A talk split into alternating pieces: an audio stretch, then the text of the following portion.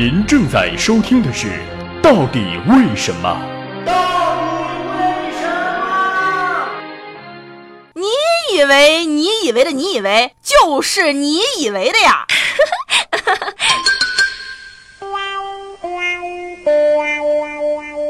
没有蚊子的世界会更美好吗？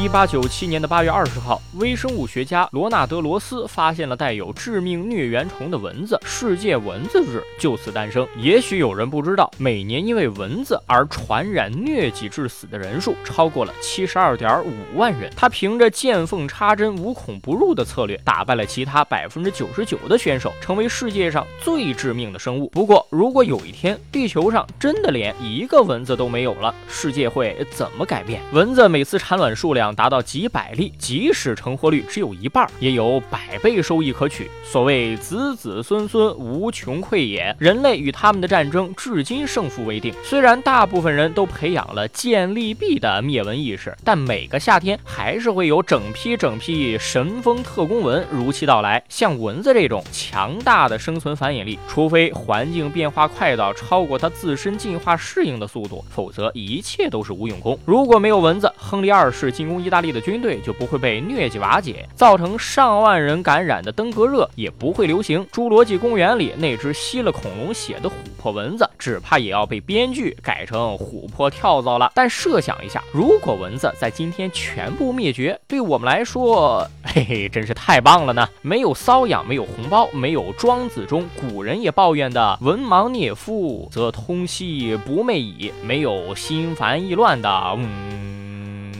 人类可以在夏夜放心大胆地暴露皮肤，黑夜环境、二氧化碳以及汗水中的化学物质都对蚊子有着强烈的吸引力。蚊子一旦消失，我们也不用去纠结夏夜运动和黑色着装的后果了。在南部非洲国家，百分之一点三的 GDP 被用来预防和治疗蚊虫带来的疾病。如果蚊子消失，更多的人会活得更长，人口会增加，更多的资金也会投入到教育和其他公共领域。南部非洲的发展会越来。越快，当然，庞大的驱蚊灭蚊产业会遭殃。卫生杀虫剂这个在二零零七年就在我国达到七十五亿人民币产值的产业将彻底消失。每个家庭必备的蚊香、风油精和花露水也会彻底被人们抛弃。在不久的将来，它们也许会变成一种香水，贴上“有蚊纪元”的味道标签，被当做一种奢侈品购买。不过，对一些动物而言，没有蚊子不是个好消息。首先说，在北极苔原，搓毛伊蚊和黑。族伊蚊在这里生活。有研究人员认为，如果没有了蚊子这种可口的食物，在苔原筑巢的候鸟数量可能会下降百分之五十。蚊子把卵产在水里，它的幼虫孑孓是好几百种鱼的食物。理论上，这些鱼可以吃别的东西。但是，密歇根州立大学的水生昆虫学家理查德·梅里特说，摄食行为对这样的性状是从基因上深植于这些鱼类之中的。比如像食蚊鱼这种动物，从名字就可以看出它的品牌。忠诚度啦。在蚊子消失后，这些以蚊子作为主食的种族必然会打来打去，打来打去，打来打去，争夺剩下的可食用资源。他们不得不减少种群数量。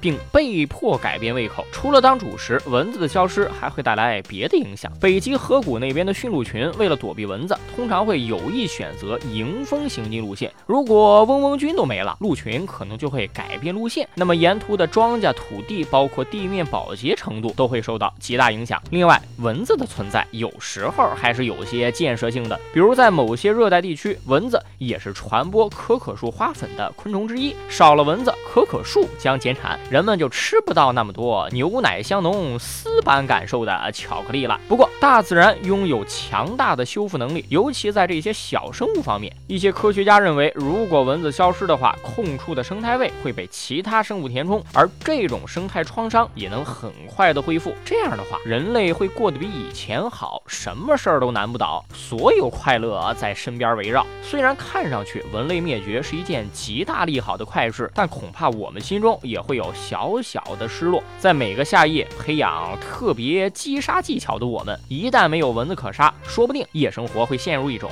高处不胜寒的孤寂呀。最具思想的娱乐范儿脱口秀，最有品味的冷知识加工厂，百变大咖丽丽，恶搞达人周硕，带你 bigger than bigger。现在网红那么火，你想当网红吗？你想被万千游客舔屏膜拜吗？你想成为学弟学妹学长学姐们交流的话题吗？加入 YY 校园大使评选吧，评选吧，选吧吧。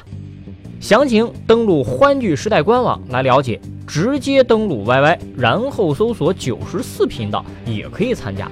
什么奖学金呐、限量版礼物啊，而且还有可能直接进入欢聚时代工作什么的，还是挺有吸引力的。挣了钱可别忘回来给我点赞打赏啊！